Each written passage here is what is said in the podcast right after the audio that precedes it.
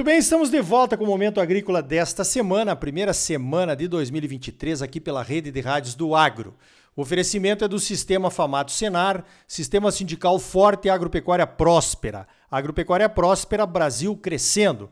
Olha só, o Ministério da Agricultura, no finalzinho de 2022, publicou uma portaria, a portaria número 538, a respeito da produção de sementes.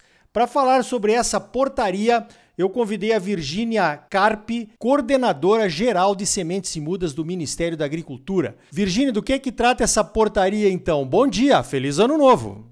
Bom dia, Ricardo. Feliz ano novo para você, para aqueles que nos, no, nos ouvem também. A portaria MAPA 538, de 20 de dezembro de, de 2022, ela traz as normas para a produção, a certificação o beneficiamento, o armazenamento, reembalagem, análise, amostragem, responsabilidade técnica, todas as etapas, passando pela comercialização até a utilização da semente. A semente como um insumo básico para a produção agropecuária do Brasil. Desde março de 2021, nós temos um novo regulamento da Lei de Sementes e Mudas vigente e que trouxe várias mudanças significativas a normativa que tratava da, da, produção, comercialização e utilização de sementes antes, ela era de 2005. Então, ela estava defasada em relação ao novo regulamento da Lei de Sementes e Mudas e também em relação a, a toda uma dinâmica do setor, né? O setor de sementes e mudas, ele tem essa característica, né, de trazer sempre inovações, então tem todo um, um, algumas particularidades, né, que acabam sendo afetadas ou afetando essa questão normativa. Então havia essa necessidade de revisitar essas normas, né, trazendo a simplificação de vários processos que, uma vez que eles já estão bem consolidados, a, a normativa não precisa tratar de maneira tão detalhada alguns processos. Então dá para seguir uma linha de simplificação, por exemplo, no sentido de simplificar a declaração e a, e a inscrição dos campos de produção de sementes. A normativa ela prevê a automatização dessas inscrições de campo, ela traz embasamento para um sistema que hoje já está funcionando assim de maneira declaratória, né? Hoje o produtor ele consegue fazer a inscrição automática dos campos de produção de sementes e simplifica bastante as exigências para esse procedimento também. Também é, temas prioritários a respeito da utilização de sementes foram bastante trabalhados nessa normativa. Então ela traz várias várias coisas novas, né? e ela entra em vigor a partir do dia 1 de março de 2023. Ah, perfeito. Eu estava lendo aqui, estava vendo que realmente é uma portaria que moderniza, digamos assim, ou desburocratiza bastante a questão da papelada para os produtores de sementes, né? Muitos produtores de sementes produzem a semente num estado e beneficiam em outro. Isso também foi simplificado, né? Sim, foi bastante simplificado, porque antes existia a autorização de transporte de sementes, né? Para esses casos, né, da semente produzida num estado beneficiado em outro, imagino o número de autorizações concedidas, né, para essa finalidade.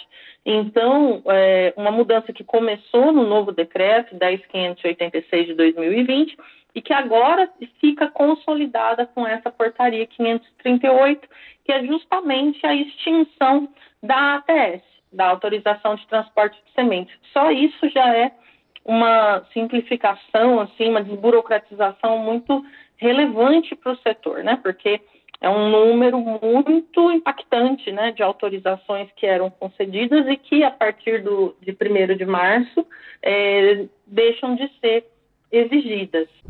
Ok, agora a preocupação dos produtores que compram sementes, né, tanto soja, milho, algodão, enfim, as principais culturas, mas não só elas, é a questão da qualidade da semente, né? Percentuais de germinação, a, a questão do vigor e outras coisas mais, né? Essa portaria exatamente não entra nesse tema, certo?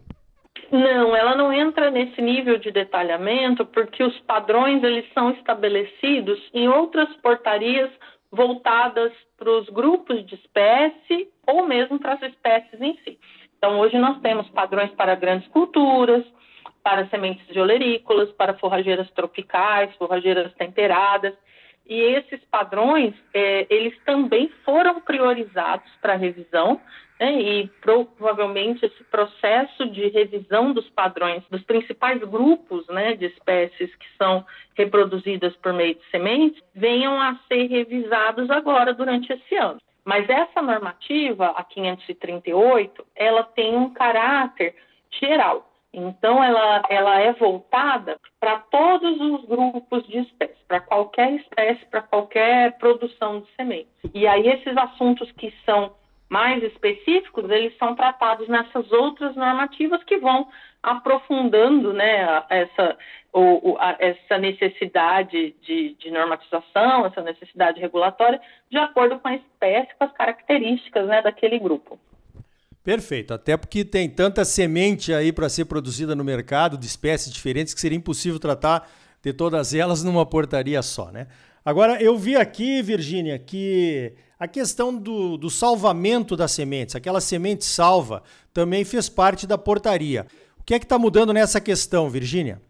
Tem algumas mudanças importantes né, para, o, para o grupo dos usuários de sementes, especialmente para aqueles agricultores que fazem a reserva de parte da sua produção para ser utilizada como semente de uso próprio na safra seguinte. Então, as principais mudanças para esse grupo é, dizem respeito à obrigatoriedade da declaração das áreas para produção de sementes de uso próprio, tanto para aquelas cultivares que são protegidas, quanto para as cultivares de domínio público. Então, houve essa modificação, que no passado a exigência era só para as cultivares protegidas. Mas para que seja possível é, ter um, maior controle do que de fato está sendo produzido no país em termos de sementes, tanto daquelas sementes que são voltadas à comercialização, né, produzidas por produtores de sementes inscritos no Renasem, quanto as sementes de uso próprio, né, para ter o conhecimento desse universo, havia essa necessidade de que a declaração também fosse geral, né, fosse colocada para toda semente de uso próprio. Essa declaração, ela também passa a ser feita é, em dois momentos, em duas etapas. Então, num primeiro momento, o agricultor ele deve declarar a área em que ele pretende fazer essa produção né, de sementes para uso próprio, né, essa reserva de sementes para uso próprio, e num segundo momento, ele precisa informar, declarar o quanto ele efetivamente salvou, o quanto ele efetivamente reservou como semente de uso próprio. Então, você tem dois momentos que, num primeiro, é voltado mais à área em que se pretende fazer a reserva, e num segundo momento é o material que efetivamente foi produ produzido como semente de uso próprio, em termos de, de quantidade. É importante para a gente ter o conhecimento né, de todo esse universo né, que está sendo produzido no, no país mantém-se aquelas exigências de que o usuário ele necessita adquirir, né, pelo menos na, para dar início à sua produção, sementes que sejam do sistema, ou seja, que, que, tenham sido adquiridas de produtor ou de reembalador ou de comerciante que tenham Renasem, que estejam acompanhadas de nota fiscal e do documento da semente, seja ele certificado ou termo de conformidade. Também aquelas exigências é, sobre a utilização apenas na safra seguinte e em áreas que sejam do usuário ou da, da posse daquele usuário. E a quantidade, que também é um ponto importante, deve ser compatível com a área que ele pretende semear na safra seguinte. Ah, perfeito, né? Isso aí evita bastante a pirataria, que realmente é um problema sério. E agora, doutora Virgínia, como é que é essa questão do limite da, da quantidade? Vamos esclarecer bem isso para os nossos produtores, por favor. A portaria 538, ela estabelece um percentual de 10% como reserva técnica nessa reserva de sementes para uso próprio. O que, que isso significa na prática? Cada usuário, considerando o seu nível tecnológico, a cultura que está sendo é, tratada ali, ele tem uma necessidade né, de material, de insumo, para a semeadura da safra seguinte. Isso vai, claro, variar é, em função de diversos parâmetros. Esses 10% são um, um índice a ser aplicado sobre essa necessidade que ele tem de sementes para a safra seguinte. Então, vamos supor, né, se a necessidade do usuário é de reservar, por exemplo, 60 quilos por hectare, que ele pretende semear na safra seguinte, é aceitável que ele tenha reservado até 66 quilos por hectare para a safra seguinte. Ou seja, tem um, um parâmetro aí de 10% para qualquer espécie em geral, para justamente atender uma necessidade de ressemeadura, de cobrir alguma falha, alguma perda que ele tenha nesse processo.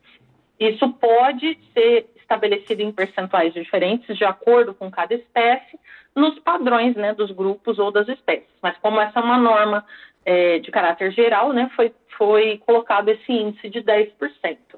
Muito bem, conversei então com a doutora Virgínia Carpe, ela é coordenadora geral de sementes e mudas do Ministério da Agricultura, sobre essa nova portaria de sementes, a portaria 538. É possível acessar na internet a portaria para quem tiver interesse em saber um pouco mais, né? Então, doutora, obrigado aqui pela sua participação no Momento Agrícola e parabéns pelo trabalho. Obrigada, eu agradeço a oportunidade, a divulgação dessa portaria é muito importante porque ela abrange diferentes segmentos da cadeia produtiva, né, não só da, de, da cadeia de sementes, mas também do, do, agro como um todo, né, porque, como nós conversamos, a semente ela é o insumo básico para a produção agrícola, agropecuária do nosso país. Então tá aí. A atualização de leis, decretos e portarias é importante para que não engessem as inovações e diminuam as burocracias ou burocracias, como definem alguns. Está mantido o direito do produtor de salvar sementes, mas também é importante um controle maior para combater a pirataria. A pirataria acaba desarranjando o setor, desincentivando o lançamento de novas variedades, de inovações e de tecnologias e prejudicando a cadeia de produção como um todo. No próximo bloco, o chefe-geral da Embrapa Soja, Dr. Alexandre Nepomuceno, vai explicar para nós como a Embrapa pensa e organiza suas pesquisas e desenvolvimentos em quatro pilares para tornar a cadeia da soja cada vez mais produtiva e mais sustentável. Sistema Famato Senar Mobilização total para garantir um agro cada vez mais forte em Mato Grosso. É bom para os produtores, mas é muito melhor para o nosso estado e para a nossa população. Fique ligado, voltamos já com mais momento agrícola para você.